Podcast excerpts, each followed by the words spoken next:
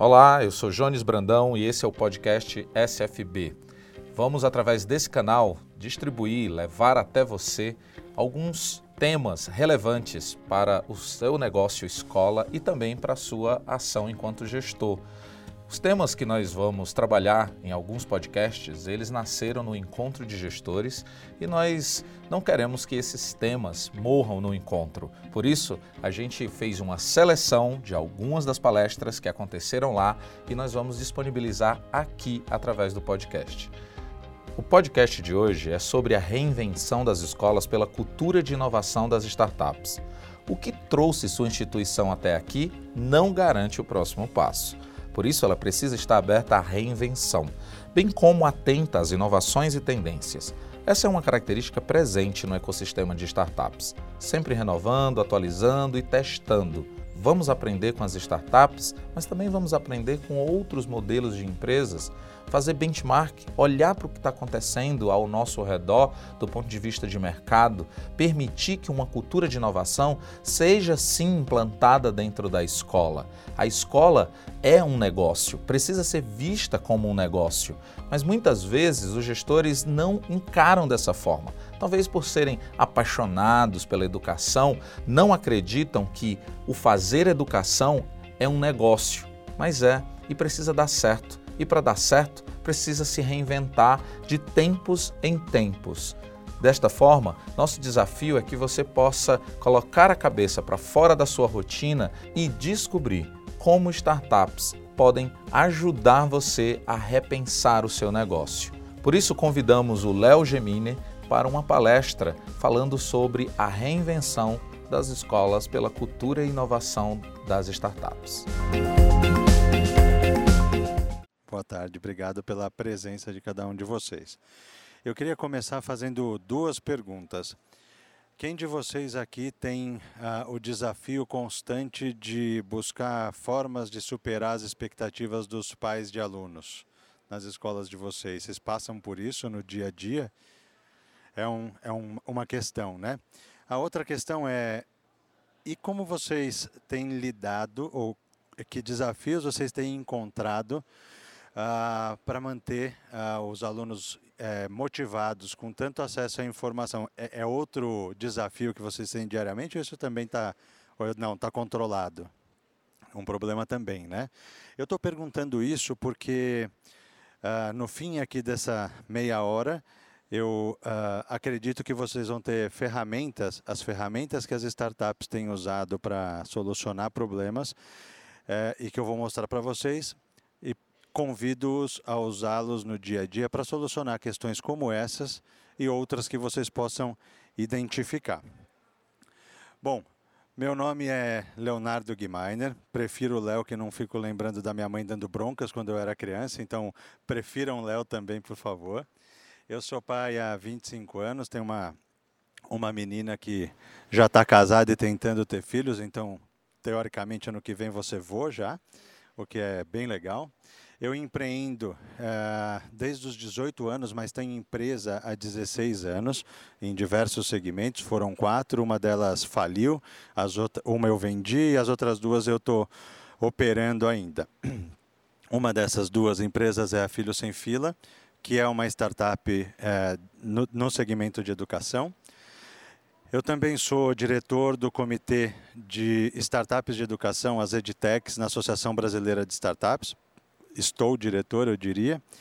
E uh, esse ano tive a boa sorte de ser convidado para ser professor de empreendedorismo na FIAP, lá na faculdade. Bom, para que a gente fique todo mundo na mesma página, eu gostaria de conceituar as startups, trazer o que são startups para a gente, tá?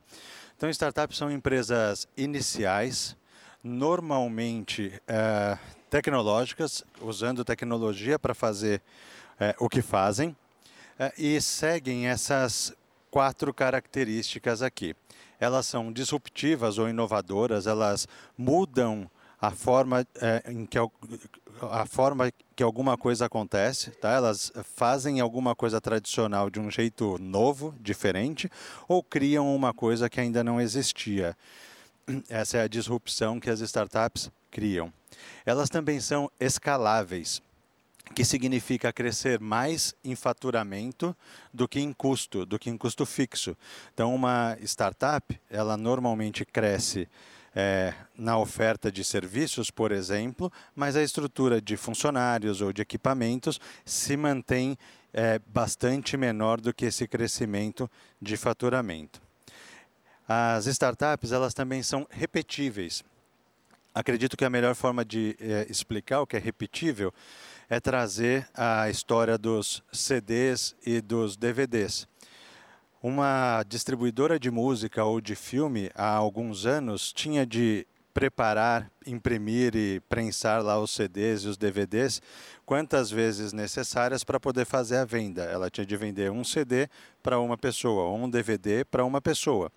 E aí vieram, por exemplo, Spotify e Netflix. Eles inventaram um jeito de vender a mesma música para várias pessoas. O Netflix, o mesmo filme para várias pessoas. Eles não precisam ter uma mídia ou um meio de entregar único para cada um desses clientes, desses espectadores ou ouvintes. Isso é ser repetível. Tá?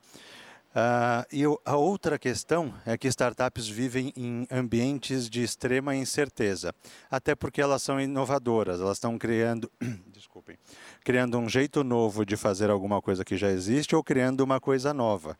E isso traz naturalmente incerteza sobre o sucesso do negócio. Pode ser que aquilo não funcione. E essas são características uh, que definem uma empresa como uma startup, tá? Só para exemplificar o que a gente tem é, de startups no mundo, essa empresa que está em cima, a WEG, ela conecta pessoas que tenham cães a pessoas que queiram e possam passear com esses cães, cães ou pets em geral. Tá? Então ela faz essa intermediação. A SpaceX é uma empresa que está se preparando para levar pessoas para a estratosfera e para Marte. Ela também é uma startup. Então, eu coloquei esses dois exemplos bastante distintos é, e trouxe a ilustração do cachorrinho com foguete aí, para a gente lembrar que as startups estão atuando em possivelmente todos os segmentos que a gente tem atualmente nos negócios e na sociedade, do extremo de passear com o cachorrinho até mandar gente para Marte. Dentro desse universo de startups, a gente tem as startups de educação, que a gente chama de edtechs ou edtechs, que é a junção aí das palavras education e technology, nasceu edtech. Em resumo, além daquelas características que a gente falou agora sobre as startups, as edtechs estão pegando todas aquelas características e usando em prol das instituições de ensino, dos alunos, dos professores, dos diretores. E esse talvez seja o grande um grande momento para as escolas, porque está trazendo um monte de incertezas também, um monte de novidades e, obviamente, com isso, aquele friozinho na barriga é, do que vem por aí, do que vem é, a próxima coisa que vem, né?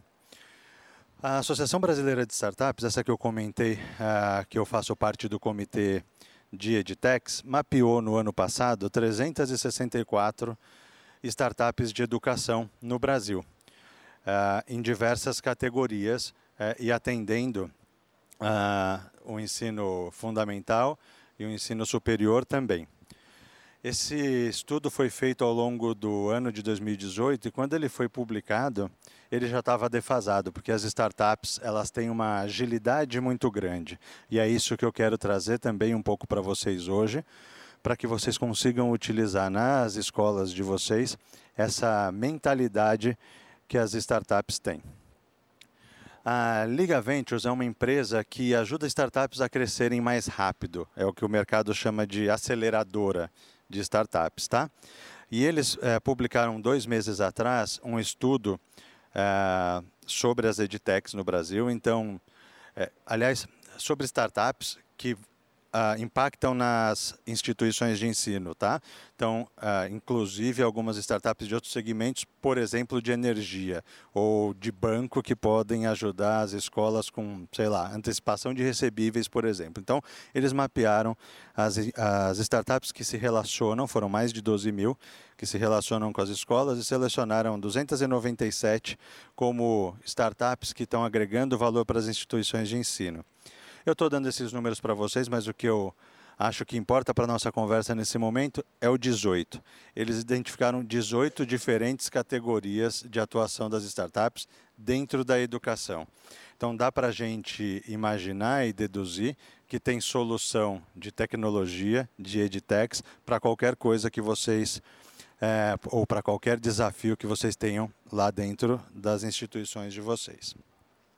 E o que todas essas startups têm de comum, tanto as edtechs como de qualquer outro segmento, é que elas trabalham inovação como processo. Inovação não é o momento eureka, não é aquela coisa que eu estou tomando banho e tenho uma ideia. Ao contrário, a startup busca inovar, busca soluções partindo de um, uh, de um mapa, que é esse mapa que eu quero entregar hoje para vocês, para que vocês possam aplicar nas instituições. Então, o primeiro ponto é identificar um problema. Quando você vive algum, tem alguma dor, alguma dificuldade no seu dia a dia, pode ser um problema.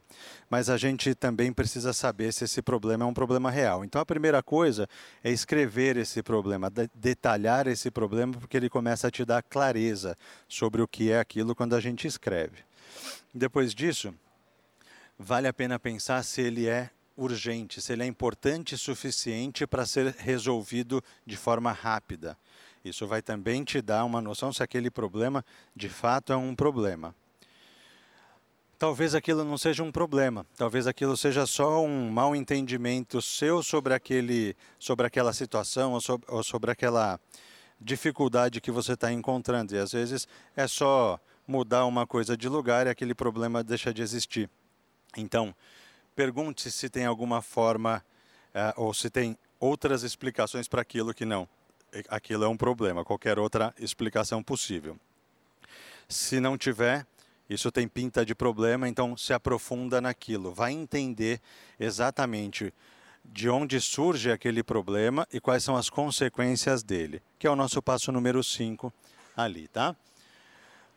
Ainda assim, passando por aquilo, pode ser que a gente enxergue aquilo como um problema e não seja um problema para as outras pessoas. Então procure pessoas que tenham a ver com aquele com aquela questão que vocês levantaram nos passos anteriores e valide esse problema. Você pode fazer isso telefonando, mandando uma mensagem, uh, se encontrando com a pessoa, mandando pesquisas online, seja lá como for, mas valide essa, essa, esse problema perguntando para pessoas que estão é, no mesmo segmento ou que podem sentir essa mesma dor do que vocês, é, que vocês identificaram, para saber se isso realmente é um problema.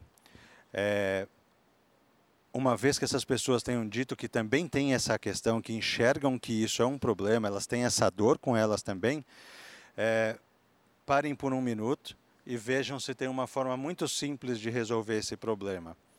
É, guardem essa informação que a gente vai voltar nessa forma muito simples já já, tá bem? Depois de validado o problema, chega a hora que as startups vão buscar soluções para aqueles problemas. E existem diversas técnicas, diversos métodos para fazer resolução ou ideação é, é, de problema, de ação para solucionar problemas, né? É, vocês talvez já tenham ouvido falar em uma que está bem na moda que se chama Design Thinking, tem uma mais tradicional que se chama Brainstorm e tem uma série de nomes é, em inglês aí para técnicas diferentes de ideação. A gente vai falar de duas, o Brainstorm, porque ele é bem conhecido e é um método muito fácil de aplicar. O Brainstorm consiste em é, ter uma, um, um toró de ideias. Um monte de ideias vindo das pessoas que estão sendo convidadas a participar dessa solução de problema. Então, a, a proposta aqui no brainstorm é que vocês que estão participando desse grupo para solucionar esse determinado problema comecem a dar muitas ideias que vão ser depois a, pensadas, é, em termos de entender se aquilo tem potencial para se tornar uma solução de fato, e aí vai caminhar na, na ideação. Mas existe um método dentro do brainstorm que eu gosto bastante, que é o método das piores ideias. A gente vai ficando velho e vai ficando chato. Então a gente ouve alguma ideia e acha que ela não é muito boa, a gente já torce o nariz. Isso é natural do ser humano. Crianças ainda fazem isso menos, mas nós adultos fazemos bastante. Então quando você pede para que as pessoas que estão nesse grupo falem as piores ideias, você diminui naturalmente o criticismo e eventualmente alguma ideia dali pode ter potencial, mas a ideia é que depois de ter quebrado o gelo com as piores ideias, você comece a trabalhar nas boas ideias é, e o jeito é sem sem ou com o mínimo de crítica possível, todo mundo fala o que pensa, de bate pronto, anota tudo e depois vai selecionando o que faz sentido para aquele para solucionar aquele problema. Uma outra que eu acho bem efetiva é essa brainwriting e ela funciona da seguinte maneira: seis pessoas, uma folha de papel para cada uma e um cronômetro. Você vai pedir para que cada uma dessas pessoas que está participando do grupo dê, anote nesse papel três ideias em cinco minutos. E aí você vai passar o papel para a direita, por exemplo, e a pessoa que pegar o papel é, seguinte vai anotar outras três novas ideias, que podem ser é, uma evolução daquelas três iniciais ou novas ideias de fato. E você continua fazendo isso até que o seu papel volte para você. E aí, depois de meia hora, sempre cinco minutos para cada rodada, depois de meia hora você vai ter 108 ideias. Discutam, ainda nesse grupo de seis pessoas, discutam cada uma dessas ideias, determinem quais, quais dessas têm mais potencial e vamos trabalhar avançar em pelo menos uma dessas ideias para ver se ela vai de fato resolver aquele problema que a gente validou nos passos anteriores. De novo, não dá para a gente confiar só na nossa percepção ou na percepção desse grupo. Então vamos voltar para as pessoas, podem ser as mesmas que a gente validou o problema, ou podem ser outras, e vamos validar a solução. Ah, o pensamento é mais ou menos assim: olha, você que tem esse problema, você usaria essa solução que a gente imaginou para resolvê-lo? E se essas pessoas falarem que sim, legal, você tem uma solução viável. A ideia aqui, quando a gente faz essas validações, é fugir do nosso juízo, dos nossos filtros e trazer informação de outras pessoas que poderiam consumir isso ou ser beneficiadas dessa solução que a gente está falando. Nesse momento, é, evitem fazer uma pergunta ou só perguntas fechadas do tipo você usaria ou não, essa é meio obrigatória, mas também pergunte o que a pessoa acha e como ela melhoraria aquela ideia. Já vai te ajudar a ter uma solução ainda mais precisa para aquele problema, emprestando aí as experiências de outras pessoas. E de novo, eu já tinha falado sobre o problema e agora sobre a solução. Pensem na forma mais simples possível de resolver ou de desenvolver essa solução. Uh, e continuando no mindset, continuando nos processos das startups, vocês vão entender o porquê. Uh, eu vim da velha economia, meus, minhas barbas e cabelos brancos não me deixam esconder. Eu, eu, eu, era de outro segmento, vim trabalhar em tecnologia há nove anos e com startups há cinco, quase seis. E uma das coisas mais valiosas que eu aprendi com esse ecossistema de inovação e de startups é um negócio chamado MVP. É a sigla em inglês para Produto Mínimo Viável. E o MVP consiste, o, o conceito e o pensamento de MVP basicamente consiste em, seja lá qual for a solução, faça rápido, barato, erre rápido e aprenda rápido e aprimore rápido. Então, é, legal, pensei na melhor solução do mundo lá para aquele problema que eu validei, validei a solução, agora vou ficar dois anos desenvolvendo para lançar aquela solução, seja lá o que for. Não, você vai fazer em dois meses um produto mínimo viável, lança e começa a aprimorá-lo. Essas imagens elas ilustram muito bem. Esse aqui é o modelo não MVP. Então eu vou lá, lanço uma roda, depois eu lanço uma roda com eixo ou um chassi, depois eu lanço um carro sem motor e sem volante, e depois eu ponho motor, volante e um vidro, e aí sim eu vou ter um produto. O MVP é o pensamento exatamente oposto. Isso aqui é o que a gente está acostumado a ver no dia a dia. Mas o MVP é isso aqui, ó. Eu vou lançar um skate, eu quero chegar aqui, eu quero lançar um carro. Mas eu vou primeiro lançar um skate, depois um patinete, depois uma bicicleta, depois eu vou botar um motor, transformar isso numa moto, e depois eu vou botar uma carenagem e transformar isso num carro. Esse é o MVP. Eu tenho é, o cliente interagindo aqui o tempo todo, me entregando as opiniões dele sobre aquilo que eu estou criando e me permitindo fazer uma solução mais rápida, menos custosa e absolutamente mais eficaz, porque eu estou ouvindo o meu cliente o tempo inteiro e melhorando de acordo com o que ele quer, é, é, de fato, para solucionar aquele problema. Outra coisa que as startups uh, usam muito é qualidade contínua. Isso é bem antigo, na verdade. Esse conceito saiu das fábricas, das montadoras de automóveis no Japão é, chamava, chama ainda PDCA, tá? Mas as startups, de uma certa forma, encurtaram, deixaram isso mais simples. E o processo é: fui lá, validei o problema, imaginei o problema, validei o problema, imaginei a solução, validei a solução, lancei, lancei o skatinho lá, e aí, que está na minha fase de construção aqui, e aí o que eu faço é medir eu vou saber se aquilo está funcionando como eu imaginei que aquilo, que aquilo deveria funcionar. E vou aprender tanto com o funcionamento ali, com essas medições todas, mas também vou aprender com as opiniões dos clientes. E aí eu volto para cá e começo a construir é, de novo ou consertar o que não estava legal. E isso é um ciclo interminável. Tá? Imagina naquele, naquele momento aqui que eu entreguei o carro, eu poderia parar mas por meio desse mindset, desse pensamento aqui, eu não pararia aqui. Depois que eu cheguei aqui, que era o meu objetivo inicial, a minha solução inicial, talvez eu queira colocar um computador e ter um carro autônomo, ou talvez eu queira colocar é, asas e uma hélice e ter um carro voador, ou talvez eu queira partir para um carro que se dobre, eu possa guardar ocupando menos espaço da garagem. Não sei. A gente vai ouvindo o cliente no processo nas medições, aprendendo com o cliente e melhorando. E isso é um ciclo infinito.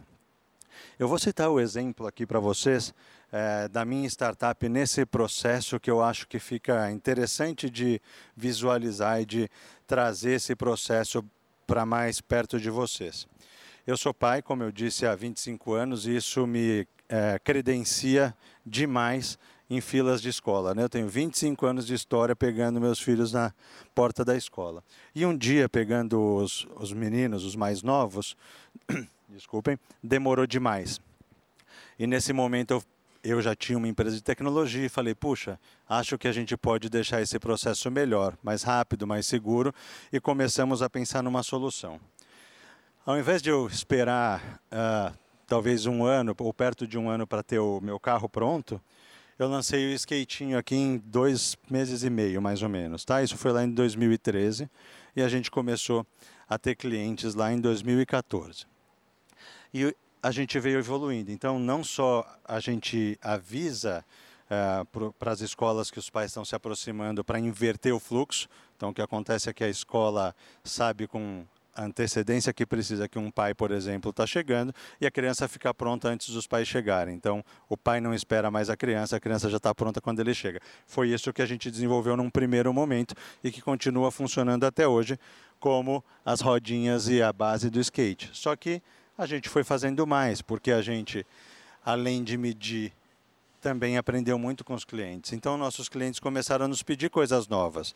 Hoje a gente monitora o transporte escolar, eu tenho etiqueta eletrônica para identificar os carros quando eles chegam ou entram na escola. A gente tem validação de acesso de pedestres, está uh, colocando reconhecimento facial para melhorar a segurança. Então, são todas coisas que os nossos clientes nos pedem. Entre agosto do ano passado agosto, setembro do ano passado e o meio desse ano, a gente lançou quatro novas funcionalidades, todas vindas de opiniões e solicitações dos nossos clientes. A gente ouve deles porque a gente está aberto para aprender, a gente está o tempo inteiro medindo e quando eles nos pedem alguma coisa que tem a ver com o nosso propósito, que é manter, tentando exemplificar para tornar mais palpável, vocês podem adotar para qualquer questão que vocês tenham nas instituições de ensino, nas escolas de vocês. Uma sugestão é que quando for criar aqueles grupos de discussão, sejam o mais multidisciplinar que vocês puderem. Ainda que seja uma questão pedagógica, por exemplo, chamem pessoas que não são da área pedagógica, porque os filtros, a experiência de vida dessas pessoas vai ser diferente e possivelmente vai trazer ideias distintas do que é, os pedagogos vão trazer, porque tem visões de mundo diferentes e possivelmente complementares. Se for um problema administrativo, idem, não precisa ser é, solucionado só entre quem é, gerencia e administra a escola. Vocês podem trazer, talvez, os educadores, os pedagogos para ajudarem nisso. E, e nem descartaria para alguns dos casos, trazer as crianças. Os meus dois filhos, um, é, a menina está casada, então a gente se vê menos naturalmente, mas os garotos ainda moram com a gente e eles participam muito, em especial nos jantares, das conversas sobre negócio que minha mulher e eu temos. E eles palpitam de uma forma tão eficaz que muitos problemas foram solucionados a partir de falas dos meninos. Agora estão com 14 e 12, mas isso acontece já há bastante tempo. E aprendi com eles a não duvidar da capacidade de ideação que essa garotada tem. Então, dependendo da questão que vocês tenham para solucionar, se for palatável para uma criança, para um aluno de vocês, de repente, tragam essas crianças para a discussão. Vocês, melhor do que ninguém, sabem do potencial que essa moçadinha tem, né?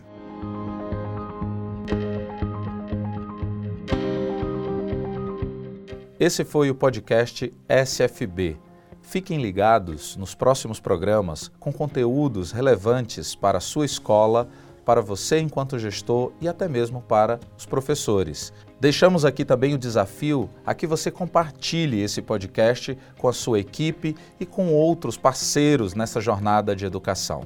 Grande abraço e até o próximo programa.